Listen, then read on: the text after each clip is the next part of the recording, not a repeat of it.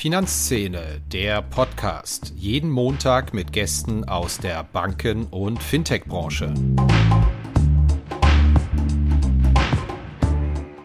Abhängigkeit von der Energie gegenüber Russland, Abhängigkeit im Defense-Bereich von den USA, Abhängigkeit im Wachstum direkt und indirekt von China. Und das und dieser Mix hat eine Komplexität erzeugt, die ich in mehr als 30 Jahren, die ich jetzt im Banking bin, nie gesehen habe.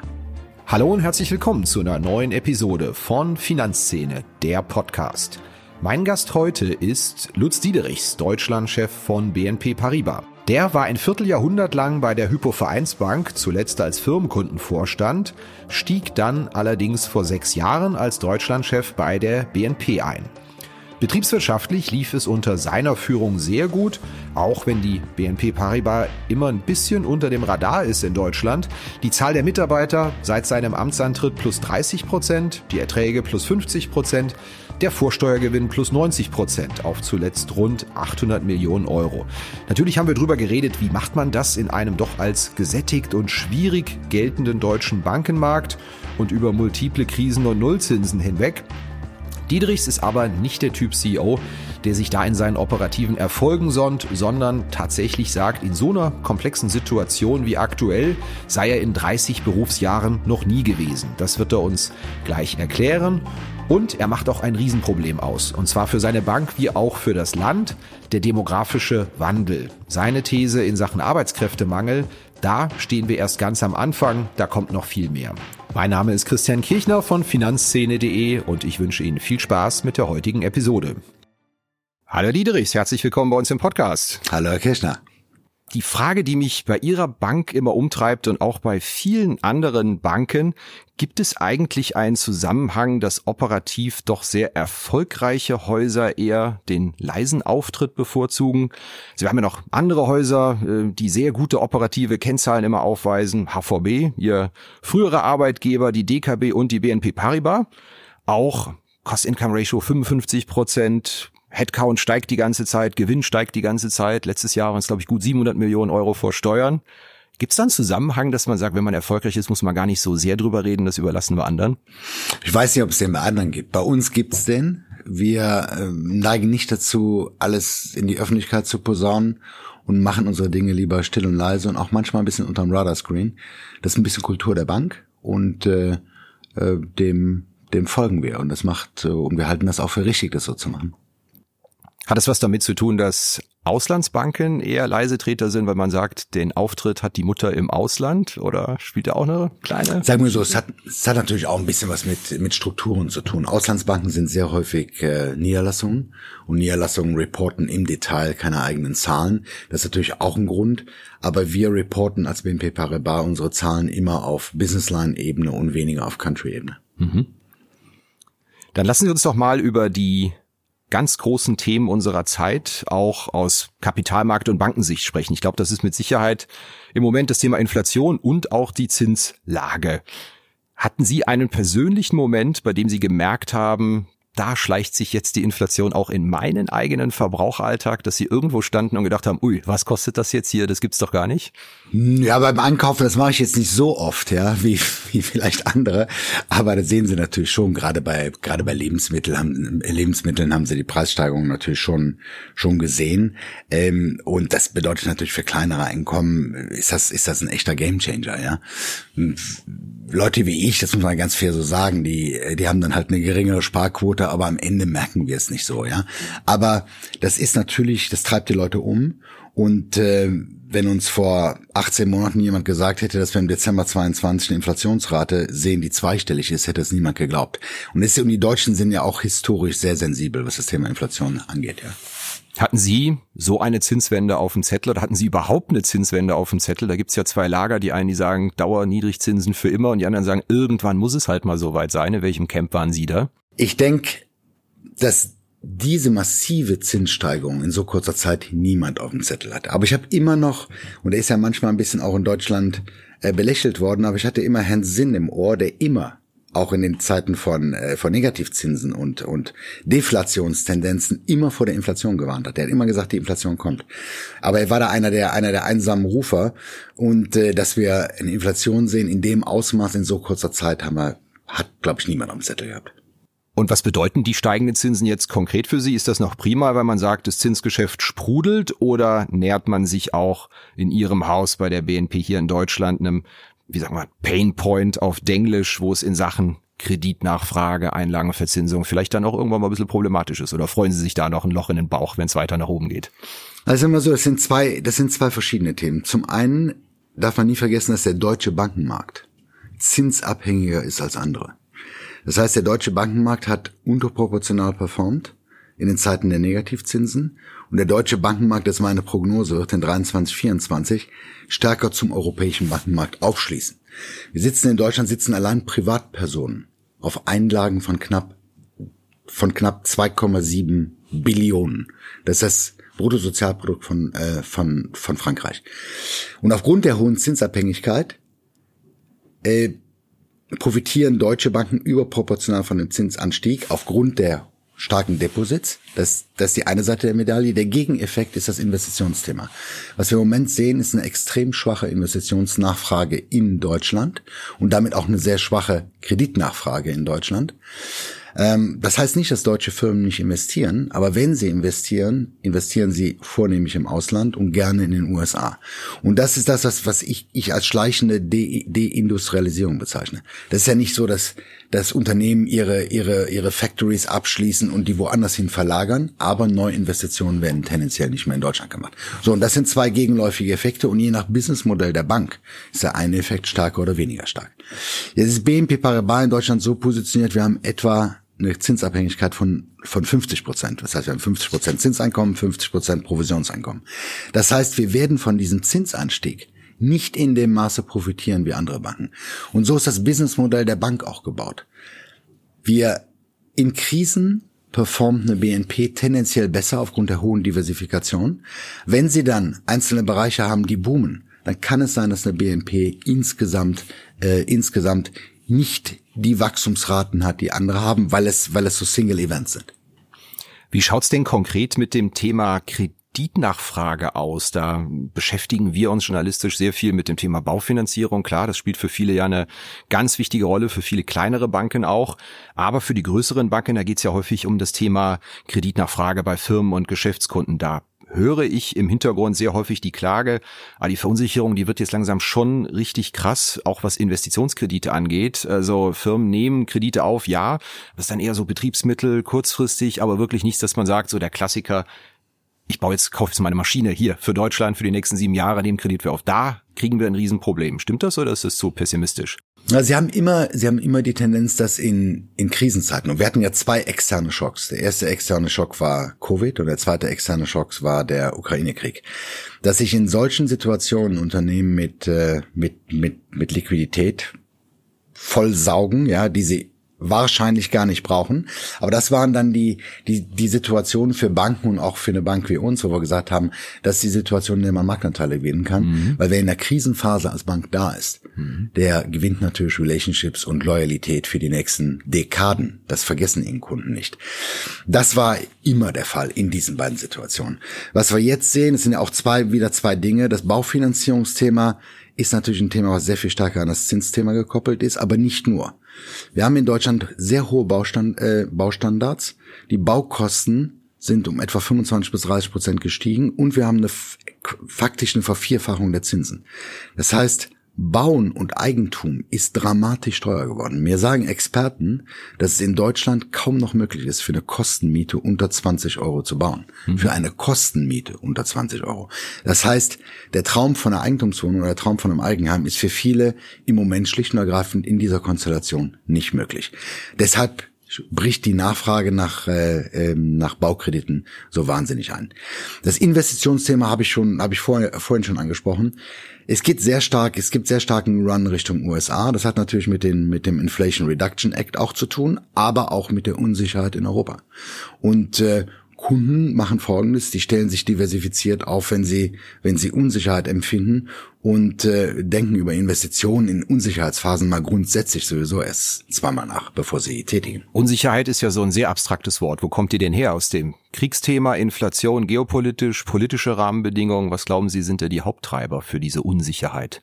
Vielleicht darf ich das noch mal ein bisschen ein bisschen aufdröseln. Ähm, wenn wir uns mal drei Jahre zurückbewegen, dann hatten wir, und die haben wir noch, drei strukturelle Herausforderungen aus meiner Sicht. Die erste, ganz klar der Klimawandel, das ist die Aufgabe unserer Zeit und auch die Aufgabe für die nächsten, für die nächsten Dekaden. Das zweite in Deutschland ist ganz klar das Thema Digitalisierung. Wir hinken wirklich hinterher. Wir sind deutlich unter dem EU-Durchschnitt und weit weg von den, äh, von den Top-Ländern, wie beispielsweise im Baltikum, die bei der Digitalisierung sehr weit vorne sind. Und das dritte Thema, was ich für zutiefst unterschätzt halte, ist das Demografie-Thema in Deutschland. Das waren die, strukturell, äh, die, die strukturellen Herausforderungen, die wir hatten. Dann kam Covid, dann kam Ukraine. Und dann kamen die Folgeeffekte. Erstens das Management der Energiekrise. Zweitens das Thema Inflation.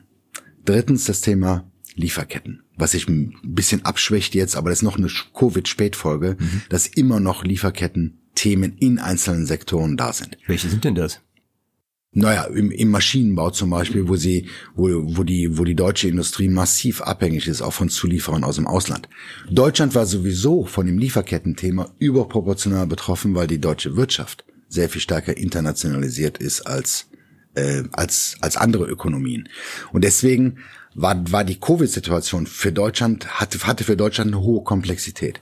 Abhängigkeit von der Energie gegenüber Russland, Abhängigkeit im Defense-Bereich von den USA, Abhängigkeit im Wachstum direkt und indirekt von China. Und das, und dieser Mix hat eine Komplexität erzeugt, die ich in mehr als 30 Jahren, die ich jetzt im Banking bin, nie gesehen habe.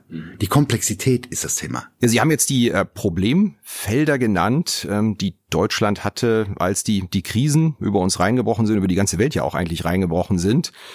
Wie wollen Sie denn als Bank mit den Themen umgehen? Wie positioniert sich BNP da? Es gibt ja immer äh, zwei Perspektiven. Die eine ist, höre ich immer, große, reiche, tolle Volkswirtschaft. Hier können Sie natürlich immer noch prima Geschäfte machen, trotz der, der Defizite oder Probleme, die Sie auch aufgezählt haben, versus gerade aus Bankensicht komplett overbanked, ein beinharter Wettbewerb, fürchterlich und äh, da muss es mal eine Konsolidierung geben, sonst kann auch keiner was verdienen. Es ist schlecht für die Angestellten in so einem overbanked Markt. Wo stehen Sie da in der Diskussion? Also es mag für viele Wettbewerber so sein, für uns ist es nicht so. Wir sind die, muss ja immer von, sehen, wo die, wo die BNP, wo BNP Paribas strategisch herkommt. Wir sind die größte kontinentaleuropäische Bank. Deutschland ist mit 24% GDP-Anteil in der EU mit Abstand die größte Volkswirtschaft.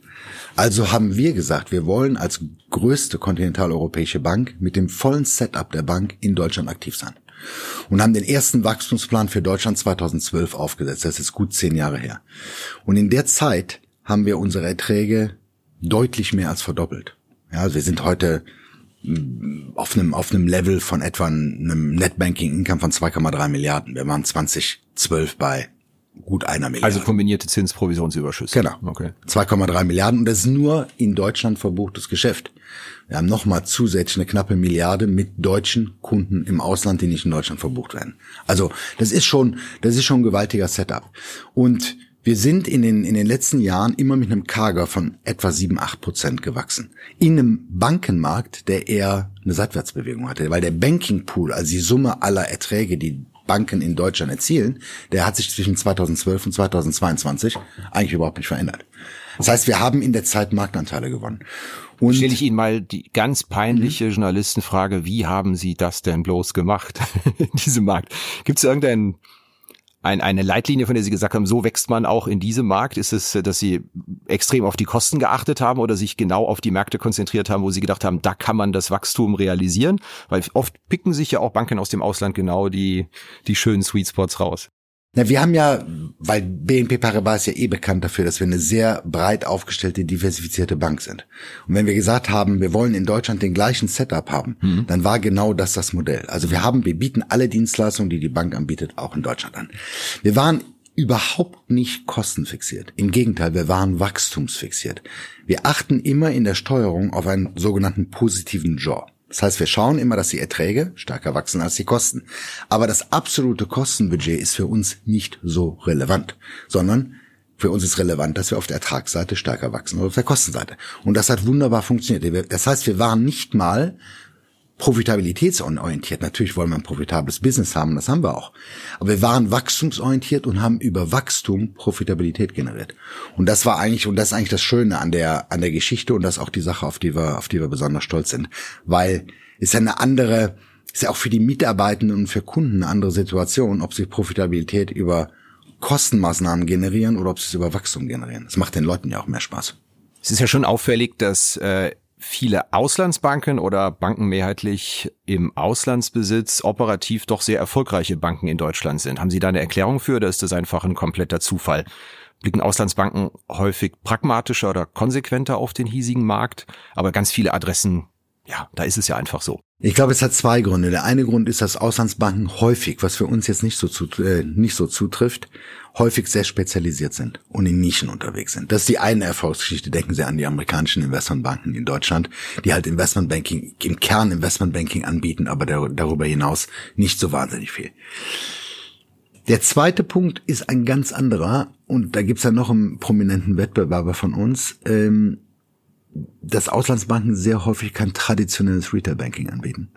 Ja, wir haben ein digitales Retail-Banking, wir haben sechs Millionen Retail-Kunden in Deutschland über Consorsbank, über die DAB, über, über unser Consumer Finance, aber haben keine einzige Filiale. Und das generiert natürlich Kostenvorteile und es gibt Banken die Möglichkeit, sich auf Wachstum zu konzentrieren und nicht gleichzeitig die Restrukturierung ihres Filialnetzwerkes machen zu müssen. Das ist ja die besondere Herausforderung, insbesondere für deutsche Banken, dass sie beides gleichzeitig tun müssen. Das müssen wir nicht. Wir können uns auf Digitalisierung, wir können uns auf Wachstum konzentrieren und müssen nicht parallel eine Restrukturierungsaufgabe bewältigen. Ich glaube, das sind die beiden Dinge, die grundsätzlich es Auslandsbanken leichter machen, in einem Banken, in einem Bankenmarkt Deutschland, der nicht ganz einfach ist, erfolgreich zu sein. Wir sind schon im Grunde genommen bei der Halbzeit. Letzte Frage, bevor ich zur Blitzrunde komme. Wir haben auch sehr viele Hörerinnen und Hörer und Leserinnen und Leser in der Fintech-Branche. Da ist es natürlich jetzt ähm, bekanntermaßen ein bisschen ruhiger geworden, was die guten Nachrichten angeht. Wie blicken Sie auf den deutschen Fintech-Markt? Schauen Sie sich da auch immer um? Halten Sie sich da schlau? Überlegen Sie mal, ob da vielleicht irgendwas passen könnte. Jetzt gerade, wo die, die ganzen Thema Fundings, äh, die letzten eineinhalb Jahre, wo es da sehr ruhig geworden ist und die eine oder andere Krise auch in Unternehmen herrscht? Also wir schauen uns den Markt immer an, ja, und wir schauen uns auch immer an, welche, welche spannenden Fintechs es gibt und ob es auch Möglichkeiten für uns gibt, dort einzusteigen. Das, das ist im Grunde genommen ein laufender, ein laufender Screening-Prozess. Ich sehe das aber gar nicht so dramatisch. Im Grunde genommen werden die Bewertungen, normalisieren sich ja die Bewertungen für die Fintechs jetzt. Die waren sicherlich vorher auch in Teilen überbewertet, es war ein riesen Hype da.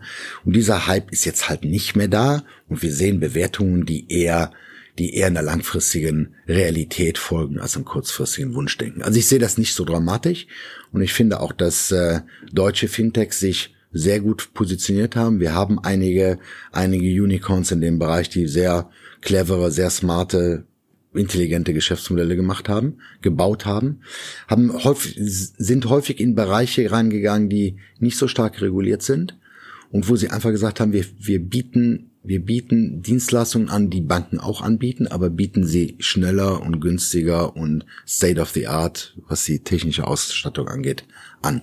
Und das ist ein, das ist ein gutes Modell, aber es findet fast ausschließlich in Nischen statt. Es gibt ja kein, keine Fintech-Universalbank. Ja. Gibt es da ein Unternehmen, das Sie besonders eng tracken, wo Sie sagen, spannende Entwicklung, gucke ich immer ganz genau hin oder bin ich auch in guten Kontakt mit den Gründern? Natürlich gibt's die, aber den Namen würde ich nicht sagen. schade, schade. Gut, dann in der Blitzrunde, die jetzt folgt, ähm, mhm. ja, da müssen Sie mit einem Wort idealerweise antworten, da können Sie sich nicht so leicht drücken um mhm. das Thema. Wie bezahlen Sie denn an der Kasse? Bar, Karte, Wallet-Lösung? Was, was sind Sie für ein Payment-Typ? Seit seit einigen Monaten Wallet-Lösung. Und was war es vorher? Ich habe immer per Karte bezahlt, ja, und und habe jetzt die Wallet-Lösung und ich finde das super praktisch und das finde ich im Übrigen auch die die Innovation, die ich äh, die ich wirklich für mich spürbar äh, am am am am meisten convenient finde. Das letzte Mal eine Bankfiliale von innen gesehen, wenn nicht aus beruflichen Gründen, war wann? Vor fünf Jahren. Mhm. Sie müssen jetzt Berufseinsteigerinnen und Berufseinsteigern einen Tipp mitgeben. Das ist was? Neugier und Geduld. Wenn man bei Ihnen im Vorstellungsgespräch sitzt, welche Frage fällt immer? Dann sollen auch die Hörerinnen und Hörer, die sich gut vorbereiten, kleinen Vorsprung kriegen? Das kann ich jetzt nicht mit einem Satz beantworten. Ich frage immer nach den Stärken und Schwächen, wo alle mit den Augen rollen, weil das so eine Standardfrage ist. Aber wenn bei den Schwächen dann Ungeduld kommt, dann roll ich mit den Augen, weil ich sage, ich möchte, ich möchte eine echte Schwäche hören und nicht eine vermeintliche Stärke.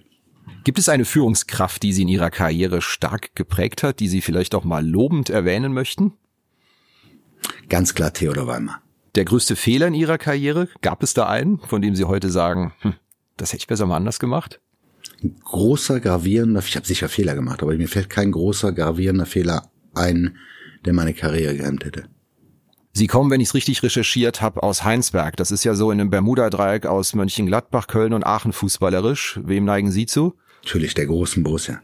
Um Himmels Willen. Schnell die nächste Frage. Sie sind, glaube ich, großer Jazz-Fan, wenn ich es richtig gehört habe. Ihr Lieblings-Jazzmusikerin oder Musiker ist? Keith Jarrett. Haben Sie noch einen absoluten Geheimtipp, wen man 2023 sehen muss? Auf der Jazz-Seite? Ja. Oder sonst wie, wie Sie möchten. ich habe Peter Gable gesehen, da fand ich, den muss man sehen. Wenn Nick Cave nochmal nach Deutschland kommt, sollte man Nick Cave gesehen haben müssen. Wann hat's denn das letzte Mal bei Ihnen richtig Zoom gemacht, wenn Sie eine digitale Anwendung gesehen haben und sich gedacht haben, boah, das ist aber echt mal geil gelöst jetzt hier? Per Wallet bezahlen. Wenn man heute seine Karriere startet, geht man dann besser zu einem Berliner Fintech oder zu einer Frankfurter Großbank? Man geht dorthin, wo man das Gefühl hat, am meisten zu lernen. Weil die Anfangsphase ist immer eine Investmentphase. Ich rate jungen Leuten immer, am Anfang drauf zu schauen, dass sie was lernen, dass sie bis 30 sind sie in der Investitionsphase. In dem, in der Phase ist das Gehalt völlig zweitrangig. Sehr schön. Das war unsere Blitzrunde. Dann bleiben wir doch auch mal beim Thema äh, Beruf, Berufseinstieg. Ich hatte letztens gelesen, dass äh, bei Ihnen 500 Stellen offen seien in Deutschland. Wenn ich den Headcount richtig im Kopf habe mit roundabout 6000, jetzt dürfen Sie mich korrigieren, stimmt das? Mhm. Dann ist das doch eine relativ krasse Ratio. 6000 Leute haben, 500 Leute suchen. Wo suchen Sie die denn eigentlich?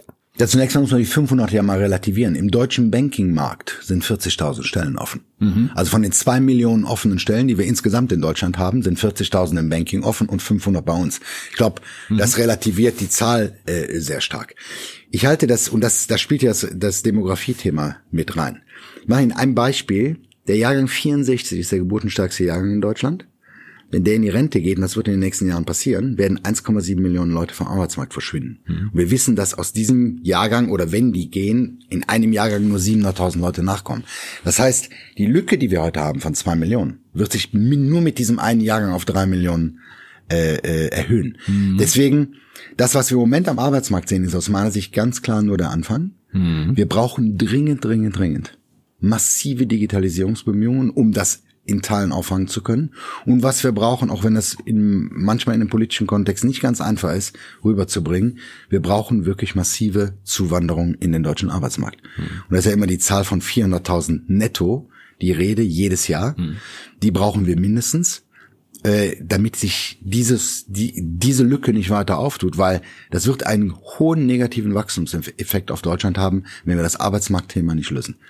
By the way, wenn ich das noch sagen darf, ist ja eine, ein, eine einzigartige Situation, dass wir am Beginn einer Rezession stehen und gleichzeitig zwei Millionen offene Jobs hatten. Das hatten wir nie. Wir hatten immer eine Korrelation zwischen Rezessionstendenzen und Arbeitslosigkeit.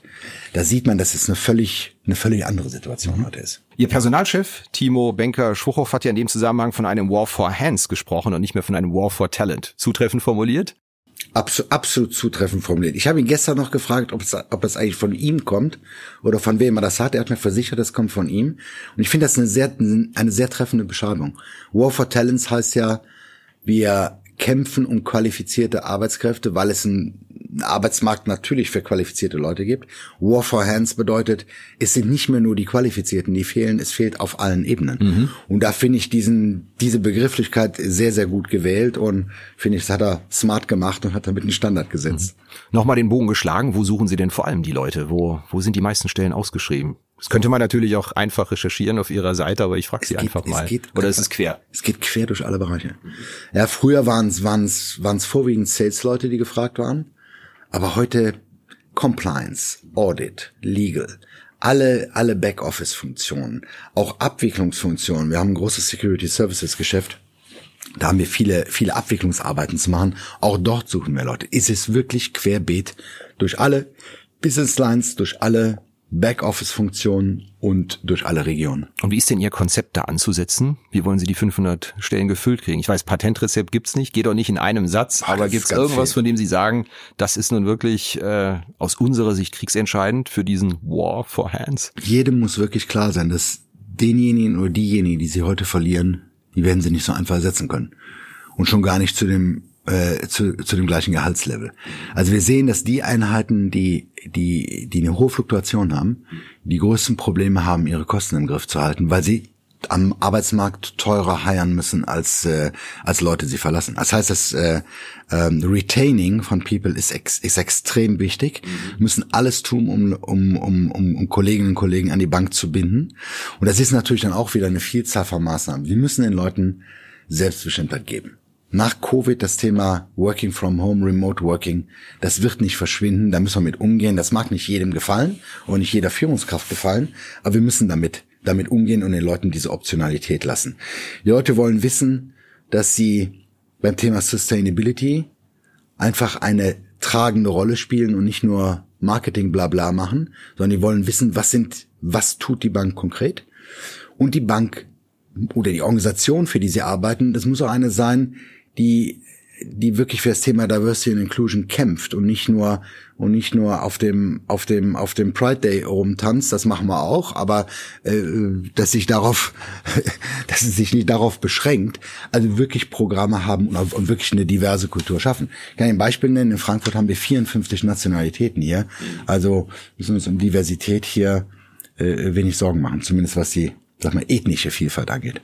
Wenn es heißt, wir suchen händeringend Leute, dann möchte man ja manchmal den Unternehmen oder auch selbst Restaurants zurufen, ja dann zahl doch besser, dann findest du auch Leute. Ist das mit Geld zu lösen oder ist es kein monetäres Thema? Ich glaube, das wird sowieso, das wird sowieso passieren, dass die, dass die Leute, die da sind, sowieso besser bezahlt werden. Die sind einfach, sind einfach ein Arbeitnehmermarkt im Moment, ja. völlig klar. Aber das wird das Problem nicht, äh, nicht lösen, wenn einfach schlicht und ergreifend Arbeits, Arbeitskräfte Weil nicht da sind. quantitative Lücke ist, die sie geldunabhängig nicht schließen. Genau. Wenn sie, wenn die Leute nicht da, da sind, dann können sie die Leute, die nicht da sind, so bezahlen, wie sie wollen. Sie sind einfach nicht da. Eigentlich ja? gute Nachrichten, wenn man Jahrgang 90 und später ist, oder? Absolut. Also klar, die jungen Leute heute, die sind natürlich in einer sehr, in einer sehr komfortablen Situation, weil sie sich ihren Arbeitgeber aussuchen können und auch und auch Wechsel initiieren können. Also die sind schon sehr, sehr frei in der Gestaltung, in der Gestaltung ihres Lebens, haben aber auch Nachteile. Ich habe vorhin das Immobilienthema genannt, ja. Ich meine, dass sich Gutverdiener heute nicht einfach eine Immobilie in einem, Ballung, in einem Ballungsraum leisten können, mhm. das ist schon auch ein gesellschaftliches Problem und mhm. gesellschaftliches Thema und da müssen wir auch mit umgehen. Das heißt, es hat alles auch seine Kehrseiten. Die, die jungen Leute heute haben auf der einen Seite vielleicht mehr Freiheiten, haben auf der anderen Seite aber auch mit einer, mit einer Umwelt zu tun, die viel, viel komplexer ist als zu meiner Zeit. Wir sind schon sehr weit fortgeschritten. Wo sehen Sie denn die Rolle der Banken in dieser ganzen Geschichte? Man muss sich ja als Journalist mittlerweile wirklich in jeder Bankerin und Bankerrede immer anhören, wir Banken, wir sind ja Teil der Lösung. Wir sind Teil der Lösung in den Maßnahmen gegen den Klimawandel. Wir können das finanzieren. Wir sind Teil der Lösung in der Digitalisierung. Banken sind ja, so viel weiß ich ja, immer Teil der Lösung. Aber ist es wirklich so einfach? Wie, wie sehen Sie die Rolle denn von der Bank in all den Herausforderungen, die wir haben? Ja, der Begriff, die Sie auch geschildert haben der Begriff Teil der Lösung ist ja aus einem anderen Kontext entstanden. Ja, wir waren ja Teil des Problems in der Finanzmarktkrise. Mhm. Deswegen jetzt zu, zu sagen, wir sind Teil der Lösung, finde ich, finde ich vollkommen richtig. Mhm. Die Rolle von Banken ist die eines, ich würde sie als, als eines Enablers bezeichnen. Wir sind die, die entscheiden können, welche Investitionen wir begleiten und welche nicht. Ähm, das muss man aber auch sagen, und das ist schon ein extrem wichtiges Thema. Es gibt ja die berühmte Studie von McKinsey, die sagt, dass wir für den Klimawandel in Deutschland bis 2045 240 Milliarden pro Jahr ausgeben müssen. Das ist mehr als der berühmte Doppelwumms von unserem Kanzler Olaf Scholz. Das sind, und das pro Jahr. Das wird nicht über, über zunehmende Staatsverschuldung gehen. Es wird auch nicht über die Bankbilanzen zu ziehen sein. Das sind langfristige Kredite. Wenn Sie 240 Milliarden langfristige Kredite machen, mit einer hohen risikoaktiver Belastung, ein bisschen was für Finanzexperten, aber dann werden, dann brauchen sie Eigenkapital, zusätzliches Eigenkapital bei Banken in Deutschland von 25 bis 30 Milliarden. Und das jedes Jahr. An der, daran zeigt sich, das wird nicht über Bankkredite gehen. Was wir brauchen ist, und deswegen sage ich immer, der europäische Kapitalmarkt ist kein Bankenthema, der europäische Kapitalmarkt ist ein gesellschaftliches Thema. Mhm. Ohne die zügige Vollendung des europäischen Kapitalmarktes wird der Green Deal nicht funktionieren. Das heißt, wir brauchen private Investoren, die in Europa Geld investieren, ob es europäische sind oder außereuropäische. Wir müssen Investoren äh, nach Europa bringen und wir müssen Investoren nach Deutschland bringen. Und dann haben sie, wird es darauf ankommen, dass sie von intelligenten Mix haben aus Staatsunterstützung, nenne ich das nicht, nicht Staats, nicht Staatsfinanzierung, also wo, wo, wo der Staat beispielsweise über die KfW Garantien gibt, wo Banken Kredite rauslegen können und wo wir zusätzliches privates Kapital bekommen. Und, sage ich auch oft, ähm, da werbe ich sehr intensiv für, wir müssen den Verbriefungsmarkt in Deutschland wieder aktivieren, damit Banken Green Assets verbriefen können, ausplatzieren können an Investoren. Raus aus der Bilanz quasi, ja. Raus aus der Bilanz bekommen oder teilweise raus aus der Bilanz bekommen, um dann wieder neuen Raum zu schaffen, um neue Kredite für die grüne Transformation zu geben. Warum ist der Markt denn hier so? Wie ist der Verbriefungsmarkt in den Vereinigten Staaten, Großbritannien? Ich fand das ja immer recht amüsant aus journalistischer Sicht, dass es ein Markt war, in dem es die heftigsten Einschläge gab. Verbriefungsmarkt USA, Großbritannien. In Deutschland überhaupt keine, aber hier wurde er sehr scharf reguliert in der Europäischen Union und äh, in Großbritannien und USA ist der Markt ein, zwei Jahre nach der Finanzkrise wieder angesprungen. Ein ja, wir, merkwürdiger Zusammenhang. Wir haben es vielleicht über, wir haben es vielleicht überreguliert. Äh, die Amerikaner und die und die, oder ich sag mal die Angelsachsen, ja, die haben vielleicht besser verstanden, dass die Finanzkrise nicht über die Verbriefung entstanden ist, sondern über die Assets, die in der Verbriefung drin waren. Mhm. Das heißt, nicht die Verbriefung ist irgendwas Böses, sondern man muss sich natürlich anschauen, welche Assets da drin und die Assets waren halt schlecht. Wenn man aber jetzt vernünftige Assets in, in eine Verbriefung packt, ist die Verbriefung an sich nichts, mhm. nichts Schlechtes.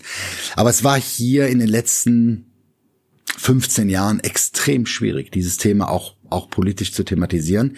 Ich merke jetzt, dass Politiker offener werden, sich mhm. diesem Thema zu nähern, weil sie verstanden haben. Das war ein Giftthema nach der das Finanzkrise, war, das war erinnere ich mich dran. Wenn das sie nur Verbriefungen in den Mund genommen haben, dann hat man in Berlin schon äh, Duckhaltung eingenommen und das Gesicht verzogen. Ja. Obwohl, obwohl die Ausfallquoten von deutschen und europäischen Verbriefungen, ja, die, die lagen ja. bei nur zwei Prozent mhm. und bei amerikanischen, die lagen bei zehn Prozent. Ja, aber es war so, das war, das war ein ein Nicht-Thema. Das konnten sie nicht thematisieren. Das war Teufelszeug. Aber in den letzten, sagen wir, in den letzten 12, 18 Monaten ist auch auf der politischen Seite die Erkenntnis entstanden, dass wir dieses Instrument brauchen, um die grüne Transformation zu stemmen. Wir kriegen es sonst nicht hin. Aber wie realistisch sind denn diese beiden Ideen, die Sie entwickeln? Viel stärkerer Verbriefungsmarkt und auch, das haben Sie ja quasi als eine, fast schon als Bedingung genannt, Vollendung von Banken- und Kapitalmarktunion. So richtig geht's ja gefühlt nicht vorwärts. Sind das beides realistische Perspektiven für die nächsten drei bis fünf Jahre, wo man jetzt eigentlich noch mit ganz anderen Themen zu tun hat, die man vor drei, vier Jahren nicht hatte, als das auch schon nicht funktioniert hat? Also die Historie gibt uns da wenig, äh, wenig Grund zur Hoffnung. Da bin mhm. ich bei Ihnen, weil äh, wir reden ja schon, schon, schon seit zehn Jahren über dieses Thema. Aber der Druck, der auf dem Klimawandelthema liegt und die Erkenntnis, dass wir es ohne diese Instrumente nicht schaffen, gibt, nährt bei mir die Hoffnung, dass wir es, dass wir es hinbekommen, die Politik dafür zu begeistern, das Thema jetzt endlich umzusetzen und zu machen. Mhm. Stichwort Klimawandel. Ich hatte ja letztes Jahr eine ESG-Pressekonferenz bei Ihnen besucht und ich wundere mich ja häufig, wenn Bankchefs von ESG-Strategien und der Bedeutung reden, mhm. aber es wartet dann immer äh, die S-Klasse mit laufendem Diesel vor der Tür, bis der Bankvorsitzende reinspringt. Deswegen habe ich Ihnen dann gleich mal die Frage gestellt, welchen Dienstwagen fahren Sie denn? Und äh, bin aber dann gleich ausgekontert worden, dass Sie Ihren Dienstwagen abgeschafft hätten. Das mhm. ist auch immer noch so. Das ist nach wie vor so. Das ist eine gestellte Frage, aber ich habe es nee, das nach, interessiert. Das ist nach wie vor so, aber ich, ich meine, ich möchte mich hier nicht hinsetzen und hier äh, äh so tun, als würde ich nie ein Auto nutzen. Natürlich nutze ich auch schon mal ein Taxi, aber ich habe nach wie vor keinen Dienstwagen. Ob das so bleibt für alle Zeiten, das weiß ich, aber ich brauche ihn im Moment nicht. Letzte Frage. Was ist denn das Thema, für das Sie Hörerinnen und Hörer sensibilisieren wollen, weil Sie sagen, das bekommt nicht die verdiente Aufmerksamkeit. Das muss eigentlich vielmehr auch journalistisch pressiert werden, egal ob es jetzt ein Nischenthema ist oder ein größer angelegtes Thema. Ich habe es zu Beginn schon gesagt, ich finde das Demografie-Thema das am meisten unterschätzte, obwohl es das am leichtesten zu rechnende ist. Das ist ja gerade, das ist ja sozusagen ein Paradoxon. Wir wissen seit Jahrzehnten, dass dieses Thema auf uns zukommt mhm. und der Zug rast auf uns zu und wir, und wir tun nichts. Ich habe folgende, folgende Gedanken dazu. Die Dinge, die ad hoc kommen, mhm. die haben eine hohe Sensibilität bei den Menschen. Covid, Ukraine-Krieg. Das ist ein Einschlag, der kommt überraschend und der ist da. Dann dann, dann gibt es eine hohe Sensibilität, sich dieses Themas anzunehmen und sich mit diesem Thema zu beschäftigen. Alle Themen, die sich langsam in eine Gesellschaft reinfressen, und Demografie ist so ein Thema, mhm. haben haben es schwerer im Sinne der Aufmerksamkeit. Dennoch finde ich, dass dieses Thema mehr Aufmerksamkeit verdient hat. Wir müssen eine Menge tun. Mhm. Ja, wir wissen ganz genau, dass die jungen Leute in 10, 15 Jahren die Renten für die, für die Alten nicht mehr bezahlen können. Da herrscht ja oft die irrsinnige Meinung, die Renten wären, wären, wären von den Rentenbeziehern ja bereits einbezahlt worden, das ist richtig. Hm. Aber die Wahrheit ist auch, das Geld ist schon weg, ja. Also, also müssen junge Leute das auch bringen. Hm. Das wird nicht funktionieren. Deswegen möchte ich einfach das Thema Zuwanderung und das Thema einer, einer, einer, einer, einer offenen Kultur einer Multi am, am, Ende brauchen wir eine multikulturelle Gesellschaft, weil es wird anders nicht funktionieren. Und die haben wir ja faktisch auch. Was natürlich manchmal in dem politischen Umfeld nicht ganz einfach ist, aber wir müssen den Leuten klar machen, wenn ihr wollt, dass eure Renten bezahlt werden, dann müssen wir, brauchen wir einen massiven Zuzug in den deutschen Arbeitsmarkt. Mhm. Und das wird über, nur über Migration gehen. Wir müssen auch, wir werden auch ein bisschen länger arbeiten müssen. Ich habe auch nie verstanden, warum eine Politik es nicht schafft, den Leuten zu erklären, dass wenn die Lebenserwartung 15 Jahre höher ist, dass es einfach mehr Geld kostet, dass wenn Gesundheitsvorsorge äh, steigt und damit die Lebenserwartung steigt, das kostet alles Geld. Und wir müssen den Leuten auch klar machen, dass dafür eine Bereitschaft da sein muss, dafür auch was zu bezahlen, wenn man länger das Privileg hat, auf der Welt zu sein. Planen Sie auch übers Renteneintrittsalter hinaus zu arbeiten? Ich plane das im Moment noch gar nicht, weil ich vom Renteneintrittsalter noch ein paar Jahre weg bin und da lasse ich mir noch ein bisschen Zeit mit. Ja, das war's wieder mit dieser Episode von Finanzszene, der Podcast. Wir sagen danke fürs Zuhören, freuen uns über Ihr Feedback unter redaktion.finanz-szene.de. Kontaktmöglichkeiten auch über Threema in den Notes zu diesem Podcast. Vielen Dank. Redaktion und Host Christian Kirchner. Coverdesign Elida Atelier Hamburg. Produktion und Schnitt Podstars bei OMR Hamburg. Musik Liturgy of the Street von Shane Ivers www.silvermansound.com.